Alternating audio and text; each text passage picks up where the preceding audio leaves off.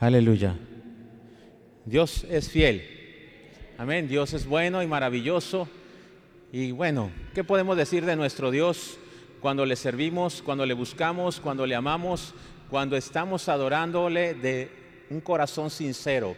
Dios siempre está presente en nuestras necesidades, Dios está siempre presente en nuestras enfermedades, Dios está siempre presente en nuestros accidentes, Dios está siempre presente alrededor de nuestra vida para guardar, cuidar, fortalecer, construir, edificar.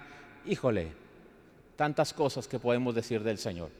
Es un gusto poder estar aquí, algo no planeado, pero cuando el Señor hace ese tipo de cosas salen mejores.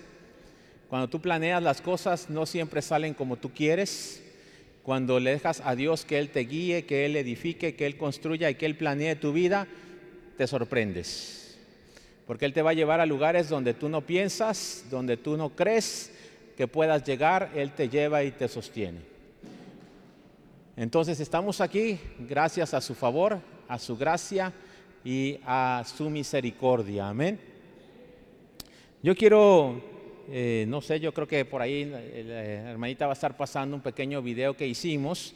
Estamos haciendo un trabajo entre las regiones de los altos de Chiapas.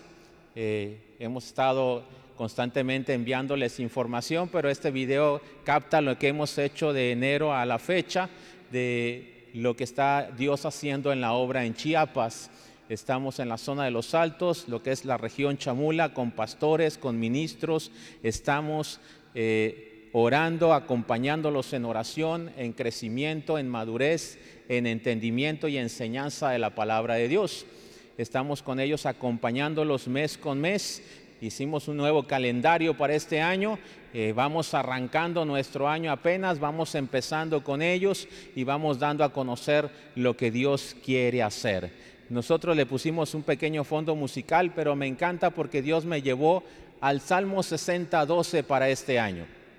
Y creo que lo conocemos, pero dice, en Dios haremos proezas y Él hollará a nuestros enemigos.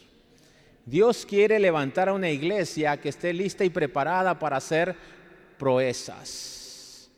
Amén. Ahora, ¿qué es hacer proezas? Hacer proezas significa hacer hazañas grandiosas delante del Señor.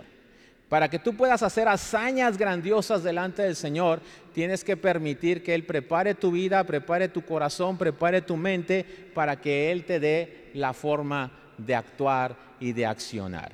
Y entonces así estamos dirigiendo la enseñanza para liderazgo, la enseñanza para pastores y Dios nos ha permitido ya cumplir un año con una iglesia en nuestras manos. Entonces esta iglesia, el año pasado estuvimos hablando de cómo caminar en fe y creer en Dios. Este año queremos llevarlos a la acción. El Señor nos mantuvo con cinco familias el año pasado y en este mes y medio el Señor la ha duplicado. De cinco familias ya tenemos diez familias en casa. Entonces es algo grandioso cuando tú le permites al Espíritu Santo que Él trabaje, que Él edifique, que Él construya y que Él sea el guía y tú simplemente el administrador. Lo que tú me envíes, Señor, eso yo cuido. Lo que tú digas que tiene que ser, Señor, eso hago. Lo que tú digas que se tiene que realizar, Señor, eso realizo. Lo que tú nos prepares a hacer, eso estaremos haciendo. El Señor este mes me permitió cumplir un año más.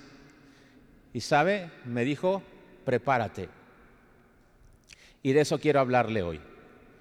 Preparémonos.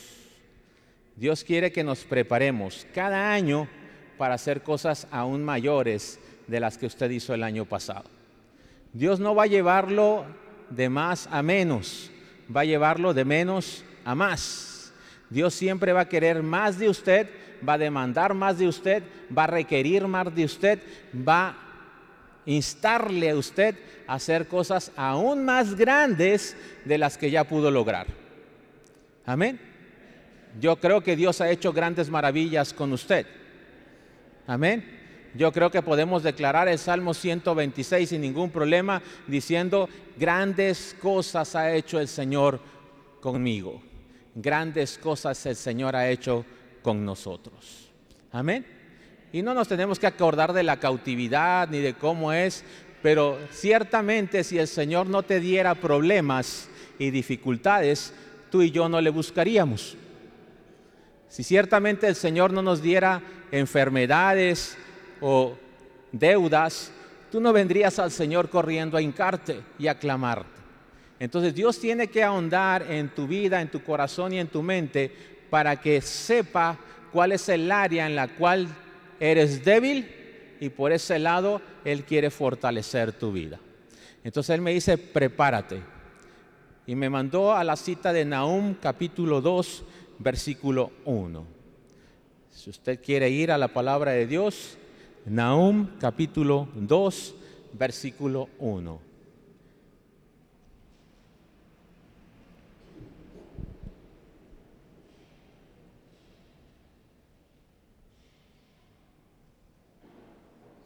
Si lo tiene usted, nos ponemos de pie un momentito.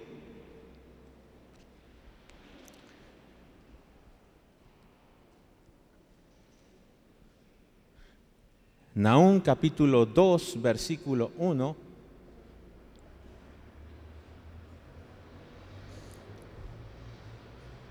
Y dice la escritura en el nombre del Padre, del Hijo y del Espíritu Santo. Si usted lo tiene, me presta un momentito sus pies y damos lectura. Dice, subió destruidor contra ti.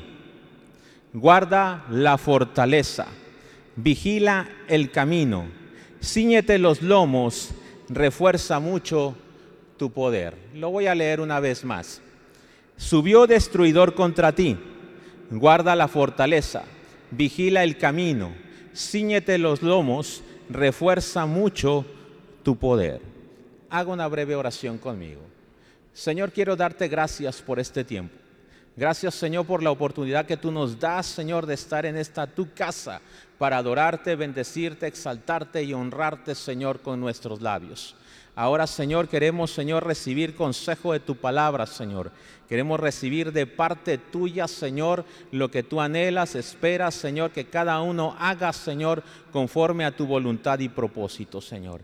Enséñame, Señor, habla a través de mí, Señor, y usa mi mente y mi corazón para transmitir solo la verdad de tu palabra, Señor. Te doy gracias, Señor, por este privilegio y por la bendición de estar frente a tus hijos en esta hora, en el nombre de Jesús. Amén. Puede usted sentarse, amén. Yo le di gracias al Señor hace una semana. Gracias Señor por un año más. Gracias Señor por lo que tú hiciste, por lo que pudiste hacer en mí, por lo que permitiste hacer en mí y por lo que hiciste a través de mí. Antes de comenzar el año, el enemigo quiso hacer de las suyas y me hizo caer de una altura de casi dos metros. Me acordé cuando me mandó la carta el pastor de que hay un proyecto de reparación de esta casa, porque yo estaba reparando precisamente la casa de Dios para un evento juvenil y me caí de una escalera casi de dos metros. Gracias a Dios, llegué al hospital con una fractura de húmero, es el huesito que une el brazo con el hombro, el hueso más difícil de romper entre nosotros. Pero según el historial clínico, llegué con el brazo quebrado, con un dolor insoportable, sedado durante cuatro días, esperando simplemente lo que el médico debía de hacer. El médico estaba afilando los cuchillos porque quería hacer una cirugía. Pero desde que yo entré le dije al Señor, yo sé que querías que descansara, pero no era la forma. Yo quería descansar de otra manera, yo quería tiempo para mí de otra manera, no quebrado, ni hospitalizado, ni con una cirugía, mucho menos con un fierro dentro de mi cuerpo. Como yo no vi ni la radiografía, ni como vi yo las, cosas que estaban ahí como diagnosticaron, desde el momento que dijeron que yo estaba quebrado, yo negué con mis labios que esto fuera así. Yo negué que tenía que ser una operación en mí y rechacé, aunque realmente me dolía. Digo, un brazo quebrado es un dolor que no se lo recomiendo a nadie. Entonces, el enemigo trató de robar nuestra paz en medio de compromisos, de eventos, de circunstancias dentro de la iglesia, de las iglesias, en un fin de año que siempre nosotros somos requeridos para ir, llevar la palabra de Dios en diferentes lugares y comunidades, pero el Señor nos hizo estar quietos. Mire, lo más difícil, y ahora yo entiendo la palabra de Dios en muchos aspectos y en muchas historias, lo más difícil para uno es estar quieto, sabiendo cuántos compromisos tienes por delante. No hay paz en tu mente, aunque tú sabes que Dios tiene un propósito para tenerte ahí. Ahí es cuando tú entiendes Romanos 8:28 que dice, para los que aman a Dios todas las cosas les ayudan a bien. Yo lo tenía en mente, estaba en la cama del hospital y lo tenía en mente, pero mi mente no dejaba descansar porque no me dejará mentir el pastor, pero cuando uno se compromete, está de por medio mi palabra, está de por medio mi trabajo, está de por medio en misiones, no solamente el tiempo, sino los 17 años que el Señor me ha tenido ahí sin fallar a ningún compromiso. Entonces eso para mí era una lucha entre, sí Señor, yo sé que tú tienes un propósito para mí aquí en esta cama, pero Señor, yo tengo un compromiso allá afuera. Pero tú sabes qué vas a hacer. Y entonces el Señor me llevó a esta escritura y me dice, ¿sabes qué? Subió destruidor contra ti. ¿Sabes qué tienes que hacer? Lo que hizo el pueblo a través de Nahum, la instrucción que dio este profeta a un pueblo. El pueblo que iba a ser atacado era Nínive ni siquiera era Judá, ni Jerusalén, ni una parte de las ciudades de Dios. Era Nínive, una ciudad que no adoraba completamente a Dios, que su corazón estaba dividido en contra de Dios, pero le fue advertido que iba a venir una destrucción repentina a su ciudad. Y Nahum le habla al pueblo y le dice cuatro acciones a tomar. Que esas son las cuatro acciones que el Señor me dice, tienes que estar atento, cuidadoso porque este año quiero que hagas cosas grandes. Que la iglesia se prepare para hacer cosas mayores. Pero si vas a hacer algo mayor, el destruidor vendrá contra ti. dije, wow, la oposición siempre tiene que estar presente. Dios te va a llevar a hacer cosas maravillosas pero la oposición siempre va a estar presente. Parte en ese hospital fue lo que el Señor me mostró. Estás aquí no porque debieras estar aquí, sino porque la oposición a lo que vas a hacer está tratando de estorbar. ¿Qué tienes que hacer? ¿Qué tienes que aprender a hacer? Número uno, guarda la fortaleza. Cuídate. Tienes que enfrentar este año con fe, con esperanza, con ánimo y con valor. Cuatro ingredientes que cada uno de nosotros tiene inscritos en su mente y en su corazón porque venimos de parte de Dios. Amén. Dios te ha formado, Dios te ha creado, Dios te ha diseñado con esos ingredientes dentro de ti, en mayor o en menor escala, pero están dentro de ti. Tú tienes fe, Tú tienes esperanza, tú tienes ánimo y tienes valor. Depende de las circunstancias en las que te muevas, son las cosas que abundan en ti o están menor en ti. Pero según lo que tú vayas a enfrentar, tú tienes estos cuatro ingredientes dentro de ti para actuar en el momento necesario. Y Dios me dijo, conforme a eso que yo te doté, conforme a eso que yo te di, conforme a eso que yo puse en ti, yo quiero que guardes la fortaleza. Ahora, ¿cuáles son las fortalezas del cristiano? La fortaleza del creyente es la oración, la búsqueda del Señor, la lectura bíblica diaria, la alabanza y nuestra asistencia a la iglesia. Estos dos años para algunos fueron sorpresa, para otros no. Pero esos otros dos años, ¿qué es lo que primero el enemigo quiere atacar? Sino la congregación de la iglesia en los templos.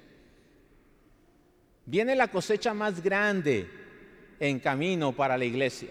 Entonces el enemigo lo que quiere es estorbar dónde estará esa cosecha, esa cosecha.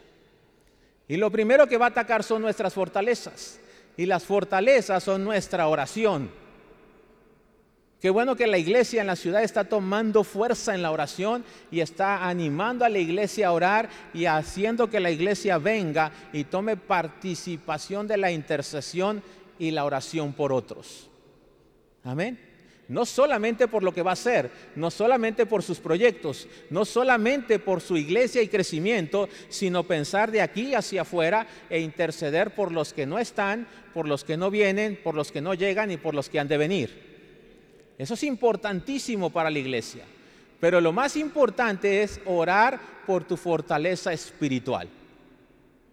Esa es tu primer fortaleza. Y la primer fortaleza que va a ser atacada es esa, la oración.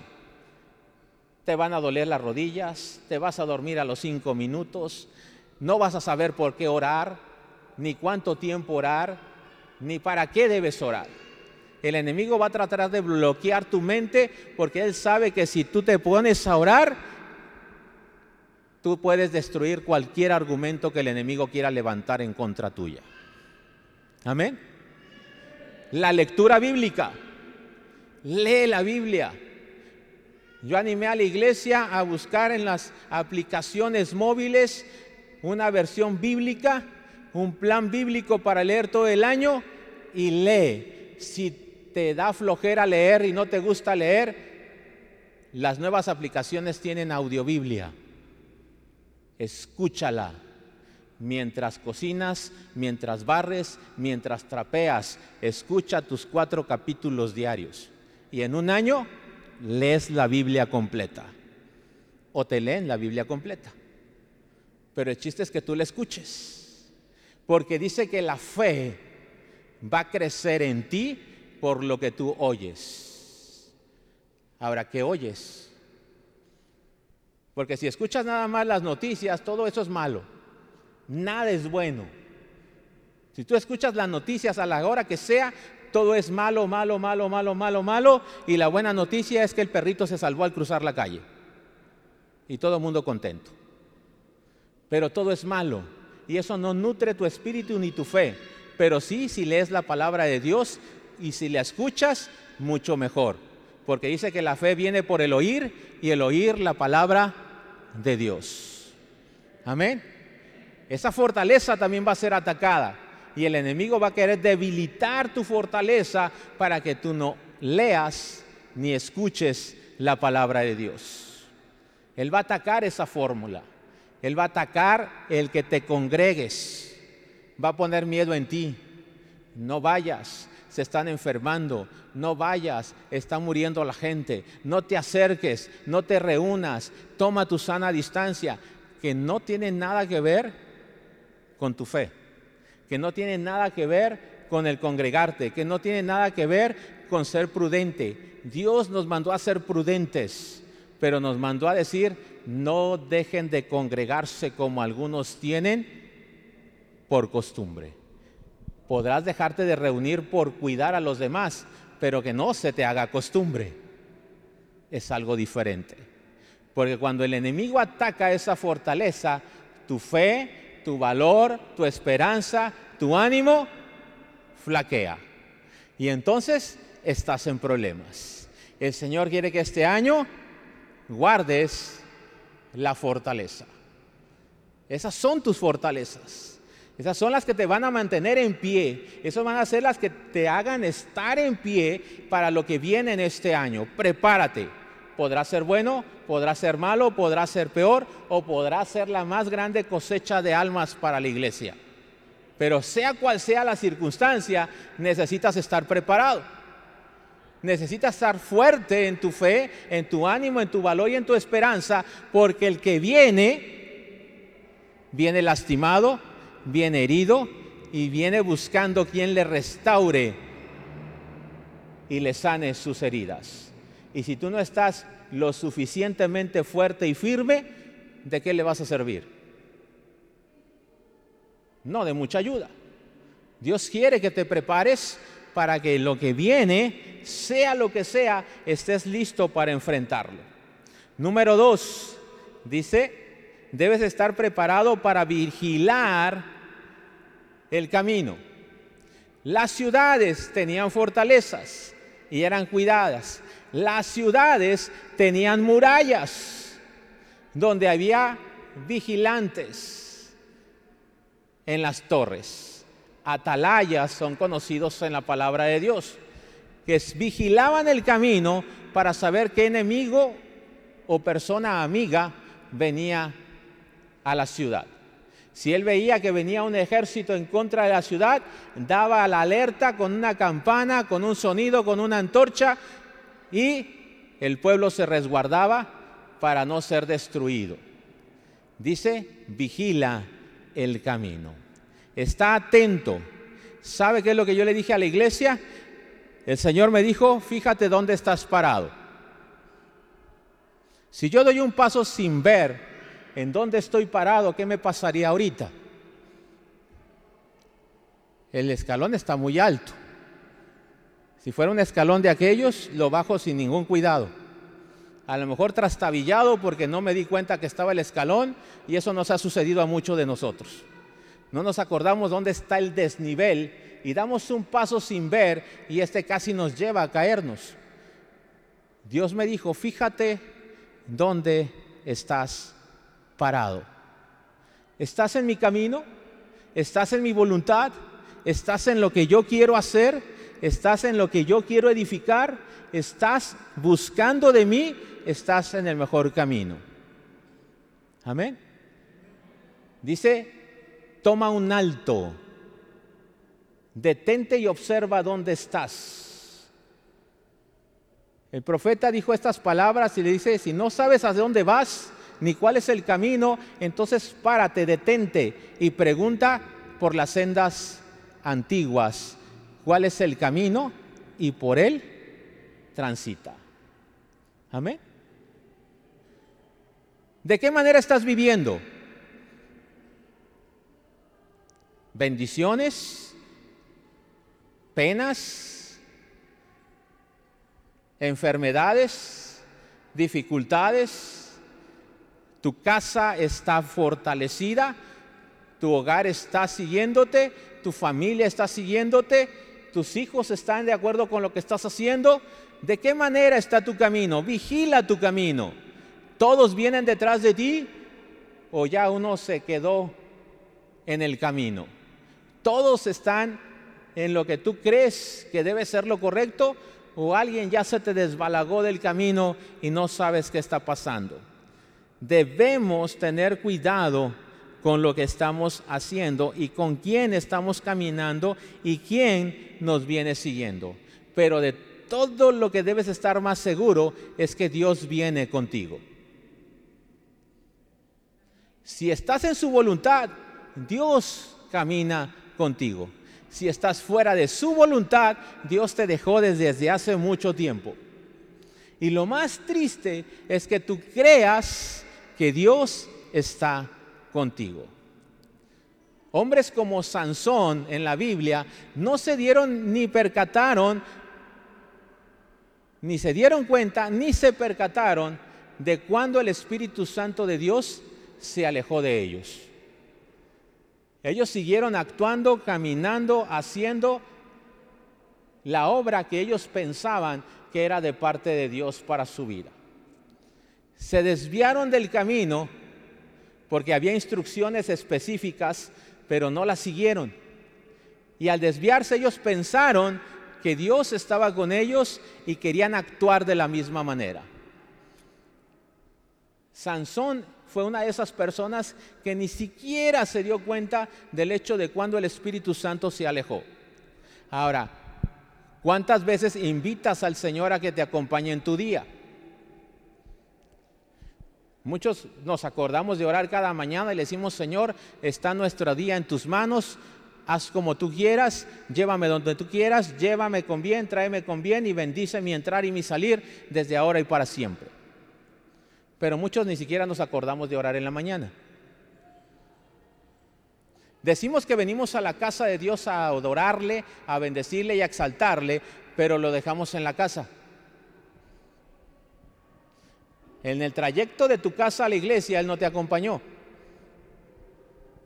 Él ya te estaba esperando aquí, pero tú no le dijiste, vámonos. Tú simplemente saliste corriendo. Ese es un aspecto específico nada más por decir de esta mañana. Ahora, tú has puesto tu semana, tus actividades, tus tareas, tus trabajos, tus planes, tus proyectos delante del Señor o simplemente le has dicho, Señor, esto es lo que sigue, dale. Vamos. O ni siquiera le has dicho, Señor, ven conmigo. ¿Cuántas veces le has invitado a ser parte de tu plan, parte de tu proyecto? ¿Desde cuándo le dijiste al Señor o cuándo fue la última vez que invitaste al Señor a que te dijera o te ayudara a escoger el color de zapatos de esta mañana?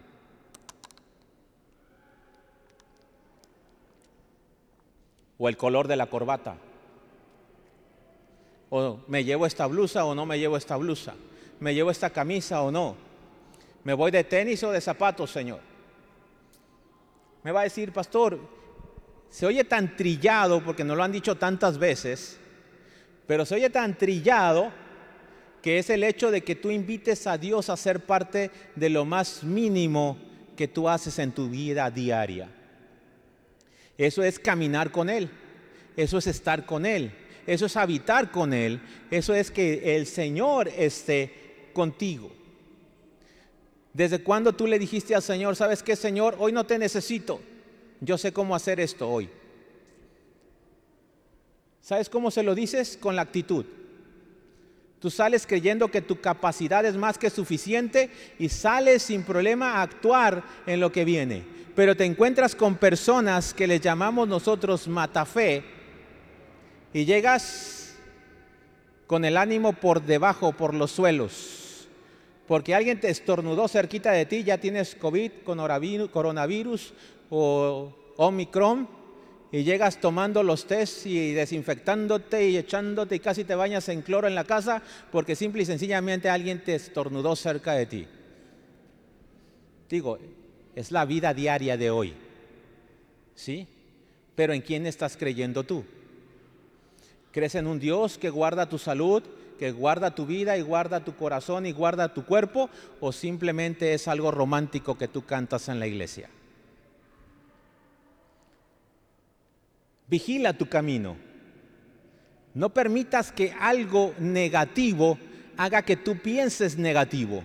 Somos tan fáciles de manipular en nuestra creencia que nosotros salimos fortalecidos de casa y le decimos a Dios, hoy Dios, yo puedo con este día. Y te encuentras con la que se enfermó, con la que ya murió, con el que esto le pasó a mi vecino, con esto le pasó a mi tío. Ay, así como vienes bien alegre y contento, así estaba mi tío y hace dos horas lo enterramos. Y vas llegando a tu casa así, mira, con el cuello hacia, la, hacia el suelo, todo triste, cabizgajo, con los hombros hacia abajo, triste y casi llorando porque estás desahuciado. ¿Por quién? por lo que oíste en la calle. No te lo dijo ni un médico, ni te checó nadie. Simplemente estás enfermo por las circunstancias de lo que prestaste atención. ¿Y dónde está Dios? ¿Dónde está esa capacidad que tú sentías? La destruiste por escuchar cosas que no deberías escuchar. Vigila tu camino vigila lo que estás haciendo, vigila con quién vas y entonces el Señor hará lo que debes de hacer. No solamente para ti, también vigila el camino de tus hijos, vigila el camino de los tuyos, vigila el camino del que está a tu lado para saber si está haciendo lo correcto juntamente contigo y salvarás muchas vidas. Para estar preparado, dice, debes ceñirte los lomos. Amén. Guarda tu fortaleza, vigila el camino, ciñete los lomos. Para los varones es algo fácil de entender. Fájate bien los pantalones. Para las mujeres es tu sí es sí, tu no es no. Decide correctamente. No estés entre dos pensamientos. No estés indeciso en lo que estás tratando de hacer. Si Dios te dijo, hazlo. Si tú lo sentiste, dilo. Si es momento de hablar y expresar, exprésalo. Pero Dios quiere que te decidas hacer lo correcto. Ceñirte significa tener la actitud de valentía y no de cobardía frente a lo que vas a enfrentar. No importa lo que esté sucediendo allá afuera, tú vas a salir con una actitud de valentía a enfrentar el día a día sabiendo que Dios está a tu favor, está contigo y si Dios está contigo, ningún arma forjada contra ti prosperará. Pero tengo que creerlo. Porque si yo salgo no creyendo, entonces mejor regrésate. Eso fue lo que hizo Moisés. Se le dio instrucción, lleva a este pueblo hasta el monte Sinaí. Vas a pasar por el desierto y vas a llegar a salvo con ellos. Anímate, sal. Pero Moisés le dijo algo muy inteligente a Dios. Señor, estoy de acuerdo con la tarea. Es muy grande, es titánica, es enorme para mí. No es cualquier pueblo, son 600 mil hombres, sin contar hombres y mujeres. perdón, sin contar mujeres y niños. 600 mil hombres, sin contar mujeres y niños. Es una tarea increíble para poder moverlos a todos. Pero Señor, estoy listo. Una cosa te pido, si tu presencia no va conmigo, no doy el primer paso. Eso es lo que tú debes hacer antes de salir. Amén.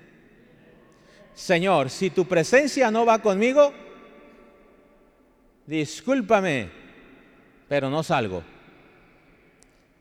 Esa debería ser siempre nuestra actitud. Nuestra actitud de valentía, de fuerza, de valor, de esperanza, ánimo y fe. Señor, sí, pero si tú vas conmigo, a donde tú quieras. Si tú me dices salta, yo salto. Si tú me dices avanza, yo avanzo. Si tú me dices ve ahí a ese lugar, yo voy a ese lugar. Siempre y cuando tu presencia vaya conmigo. Entonces tomas una actitud de valentía porque sabes que Dios está ahí para ayudarte. Pero tienes que tomar la decisión, la determinación de caminar en lo que Dios te pida hacer para que Él sea honrado a través de tu valentía. Sea honrado a través de lo que tú estás haciendo. Sea honrado a través de la decisión, decisión determinante que estás tomando. Cíñete los lomos. El Señor te va a decir, avanza Tú le dices, Señor, vamos juntos y yo avanzo.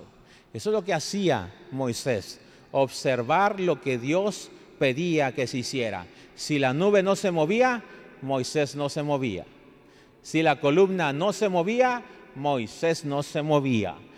Fuera día o fuera noche, él esperaba lo que Dios iba a hacer antes de hacer cualquier cosa.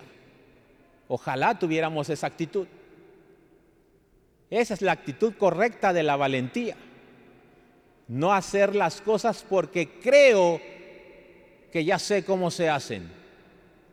No. Aunque tú hayas hecho lo que estés haciendo por mucho tiempo, pídele a Dios que vaya delante de ti. Pide que su presencia vaya contigo. No importa que tú eras o seas el experto en la materia, no hay más experto que Dios. Amén. Frente a cualquier imposible, Él es el primero que puede actuar. Cuando tú te enfrentes a un imposible, el imposible te va a detener. Pero si Dios va contigo, ningún imposible te podrá detener. Entonces, te conviene, nos conviene en ese ceñirnos los lomos, que Dios vaya siempre delante de nosotros, pero sé determinante a obedecer la voz de Dios para tu vida. Ceñir los lumos significa que aunque no sabemos lo que vamos a enfrentar, estamos dispuestos a caminar porque Dios está con nosotros. Eso es creerle a Dios en tomar la determinación de Señor. Allá tenemos un canto y creo que lo he dicho aquí. En el sur hay un canto que dice, venga lo que venga, pase lo que pase, seguimos adelante, pues la obra es del Señor. Amén. Y esa debería ser nuestra actitud. Amén. La actitud de decirle al Señor, estoy dispuesto. Y yo iba entendiendo en esa cama de hospital. Y ya me estaban empezando a hablar los hermanos de la iglesia y los jóvenes. ¿Sabe qué, pastor? Como usted no está, vamos a suspender el culto de jóvenes. ¿Y sabe qué, pastor? Como usted no está y es el primer aniversario de la iglesia, mejor suspendemos todo hasta que usted esté mejor. Y el Señor me dijo, toma una determinación. Ahora, la determinación es, ¿usted es indispensable para la obra de Dios? Esa fue la pregunta que me hizo Dios a mí. ¿Eres indispensable para lo que viene? Y yo le dije, Señor, no. Ya saben predicar, ya saben dirigir, hay quien prepare la comida, hay quien prepare el banquete, hay quien va a predicar, viene un grupo de alabanza invitado. No, Señor, no soy indispensable para lo que viene. Entonces, nada se detiene. Amén. Entonces yo le dije a la iglesia, no señores, no mis hermanos, no jóvenes, la obra de Dios no depende de la cabeza que dirige, depende de Dios, no del pastor. El pastor no esté o esté, la obra del Señor sigue caminando. Nadie es indispensable. Dios me quitó porque necesita que la iglesia aprenda a funcionar sin alguien quien les diga qué hacer. Amén. Porque ya lo sabe hacer, ¿o no? Sí, ya lo sabe hacer ya sabe actuar, ya sabe dirigir, ya sabe hacer cada uno las cosas que tiene que hacer, entonces no eres necesario ni indispensable. Lo único que es necesario es que tú desde donde estés le digas a la iglesia, ánimo, sigan adelante, porque la fuerza se las da el Señor. Y no estaré presente, pero estaré orando por ustedes. Y entonces la obra del Señor continúa sin importar lo que pase. Yo no estaba padeciendo por persecución, pero eso me ha enseñado la iglesia perseguida. La iglesia perseguida me ha enseñado que no importa que traiga un balazo o un machetazo, Él va a seguir predicando desde el lugar donde esté. Y va a seguir animando a los que están predicando y animando a la iglesia y haciendo que se levante y haciendo que ore, haciendo que alabe, haciendo que glorifique, porque no es indispensable el que comienza la obra, sino el que continúa la obra. Y ese es el Espíritu Santo, usando a quien Él quiere. Amén. Así que ni le haces falta ni le estorbas. Amén. Tienes que seguir adelante, pero tienes que tomar la determinación, tienes que tomar la decisión de decirle a todos, pueden sin mí, denle, adelante, con ánimo, con valor, con fuerza, con fe, con determinación, sin que en tu voz escuche un dejo de duda o de incredulidad acerca de lo que estás delegando. Amén. Eso es Dios. Toma la decisión. Dios sigue confiando con esa determinación en cada uno de nosotros. Y por eso te dice, ve, habla, transmite, ama, ayuda, ora, haz obra de evangelista, prepárate porque allá hay una gran cosecha afuera, pero Él sigue apostando por ti. Él no va a enviar ángeles porque ya te tiene a ti. Tú eres el mejor mensajero del amor de Dios y de la obra de Dios en esta tierra. Amén. Así que Él no necesita más que de tu obediencia y de tu disposición. Determina a obedecer a Dios en todo lo que Él te pida. Y número cuatro, refuerza mucho tu poder.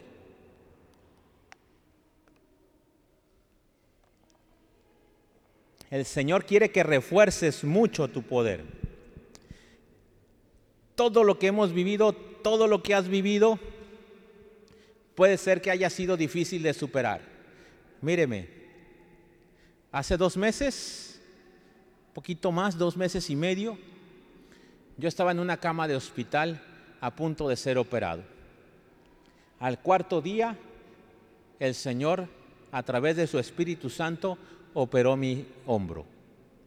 No hay cuchillo ni operación quirúrgica en este hombro. Mi hueso estaba quebrado y estallado como una nuez.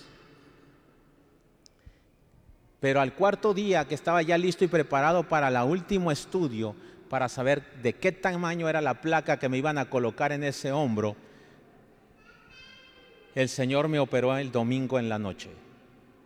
Yo entré un miércoles y el domingo en la noche el Señor me estaba operando alrededor de las 8 de la noche.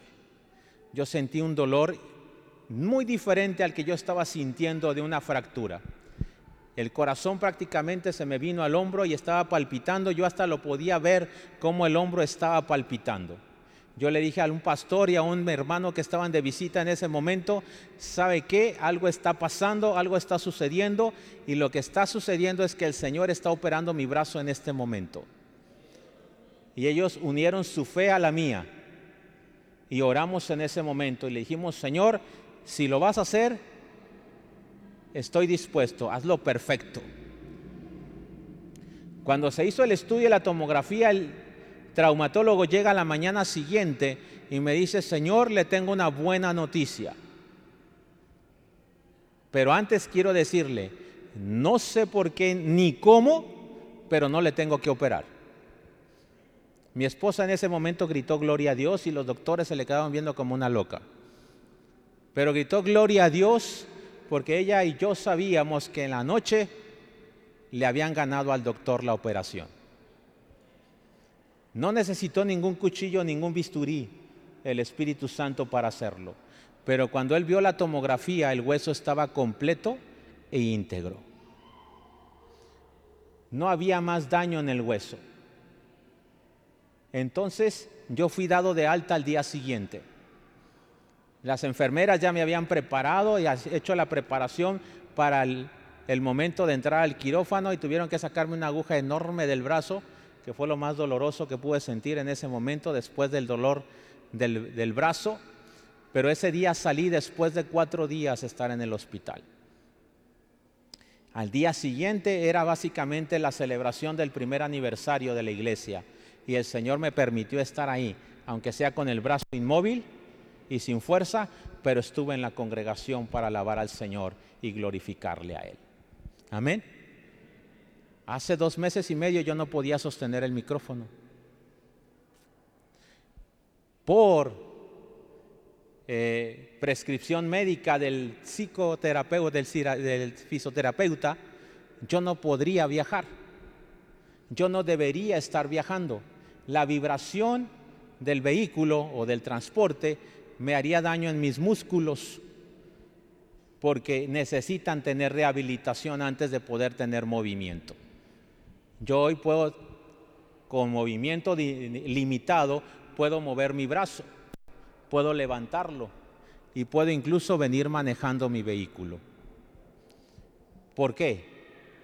Porque yo he creído que el Señor que está conmigo puede restaurar lo que Él inició. Lo que Él inicia lo hace perfecto. Lo que Él opera y sana lo hace perfecto. Y yo sé que hay determinaciones médicas, pero yo tengo al médico de médicos a mi favor. Amén.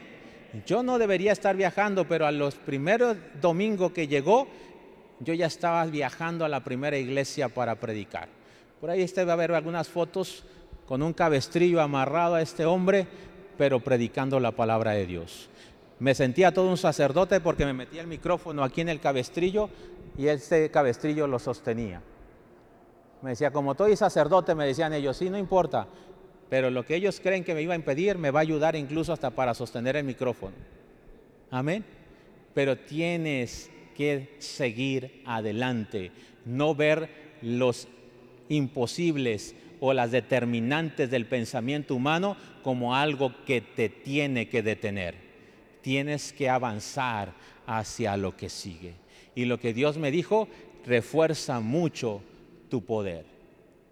Dios te ha dado poder. Amén. Dios te ha dado poder.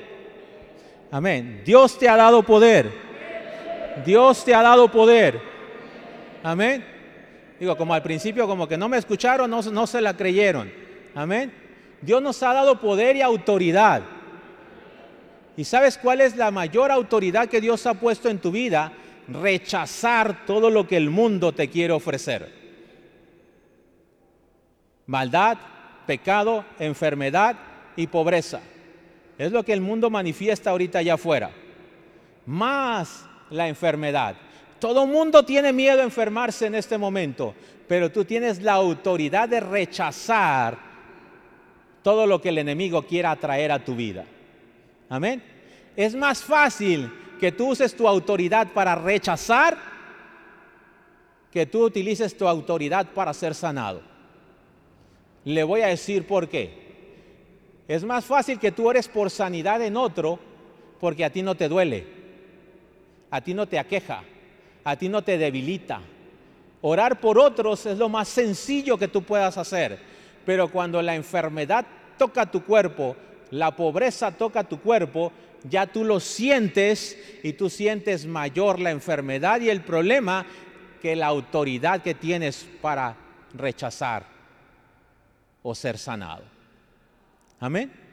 Entonces hay mucho mayor autoridad en tus labios para decirle a la enfermedad y a la falta de economía en tu vida, te rechazo en el nombre de Jesús. No tienes parte ni suerte en mi vida y no me tocarás. Si llegas a enfermarte, lo primero que se acaba en tu mente es ese poder de autoridad. Es lo primero que el enemigo ataca, porque lo que el enemigo te va a decir, ¿dónde está tu fuerza? ¿Dónde está tu fe? ¿Dónde está tu autoridad? ¿No que no te enfermabas, hijo de Dios? Sí, los hijos de Dios nos enfermamos. Los hijos de Dios tenemos accidentes. Los hijos de Dios somos carne y hueso, no somos superhéroes. Pero tenemos el poder y la autoridad de rechazar lo que el enemigo quiera aventar a mi vida. Pero tienes que creerlo. Y si es necesario, tienes que reforzar mucho tu poder. Añadirle mayor fuerza a tu autoridad. Añadirle mayor fuerza a tus palabras, añadirle más fuerza a tu fe, añadirle más fuerza a tu valor, añadirle más fuerza a tu esperanza, añadirle más fuerza a tu ánimo. Eso es reforzar. Añádele más.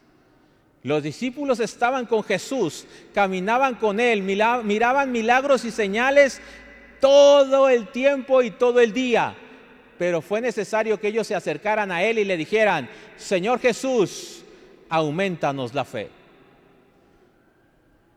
Yo no sé, pero yo creo que, yo que Jesús les hubiera dado un coscorrón. O sea, todo el día estás viendo milagros y señales, estás viendo muertos ser resucitados y me estás pidiendo fe. O no ves o no entiendes. Y eso somos nosotros hoy. ¿El Señor ha hecho milagros contigo? ¿El Señor ha provisto para contigo? ¿El Señor te ha guardado del mal, te ha cuidado, te ha protegido y te ha provisto? Vas a decir que amén. Y entonces, ¿por qué necesitas que aumente tu fe?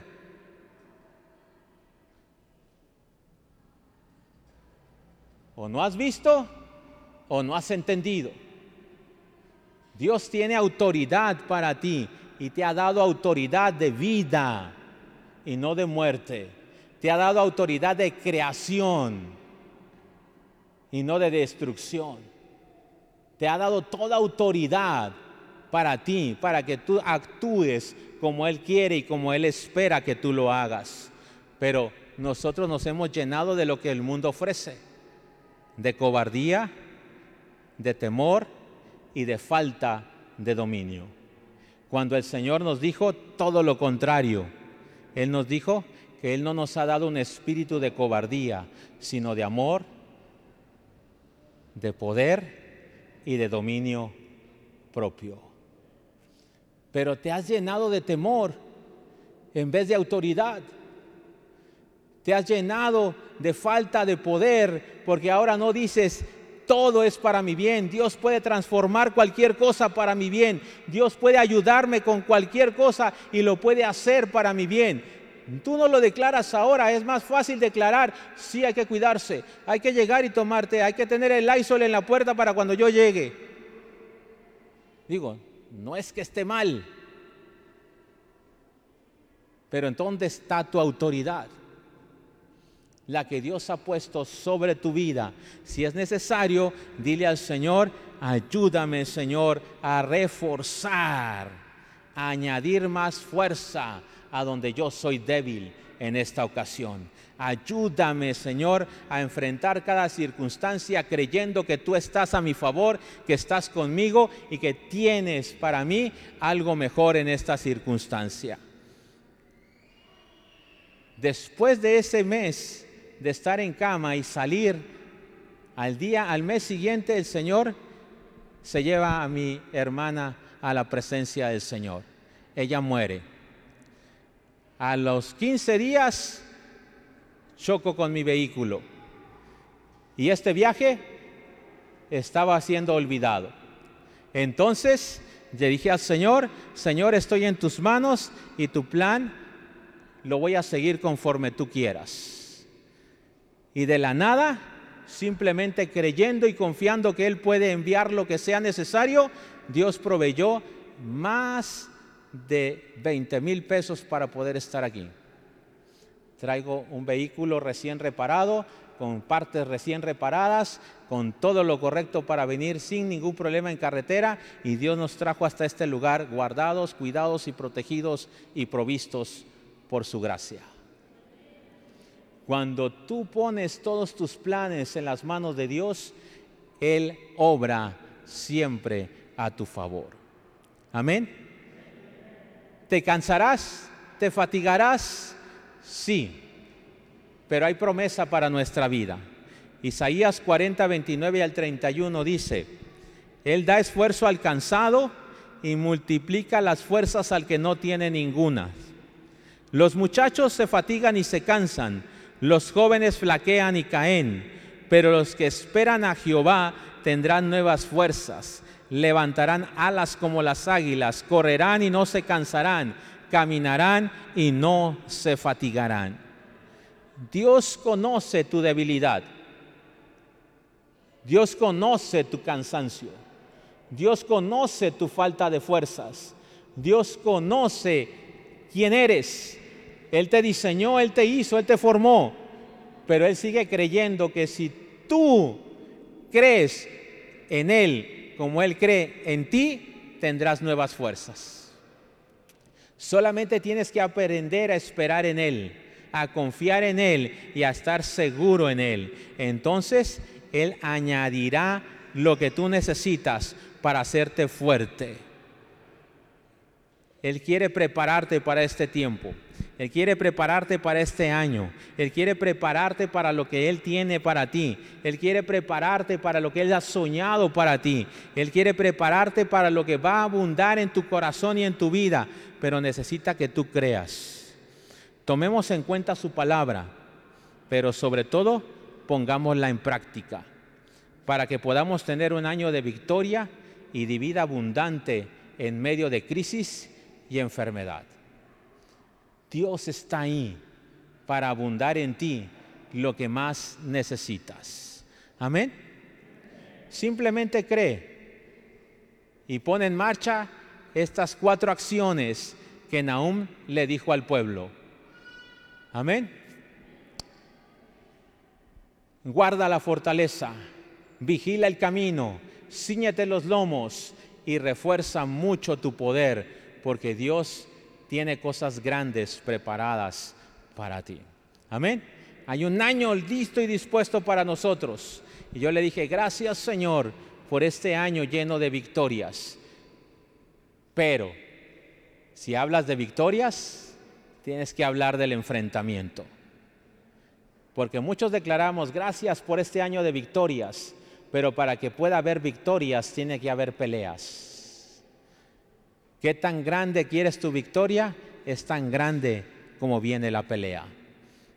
Dios está preparando a su pueblo para grandes hazañas y proezas, pero tienes que creer que eres materia dispuesta para poder hacer esas grandes proezas en medio de las dificultades, de la crisis y de la enfermedad que está viviendo el mundo allá afuera.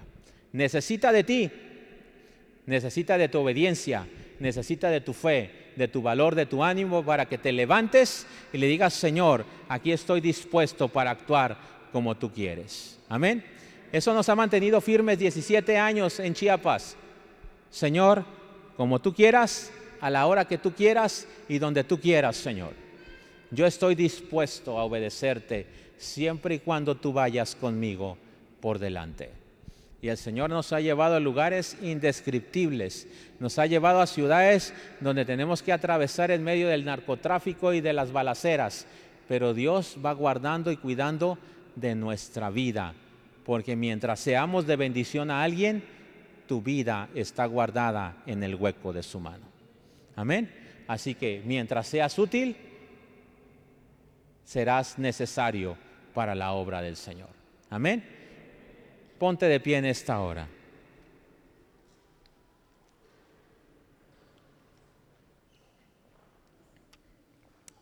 ¿Preparado?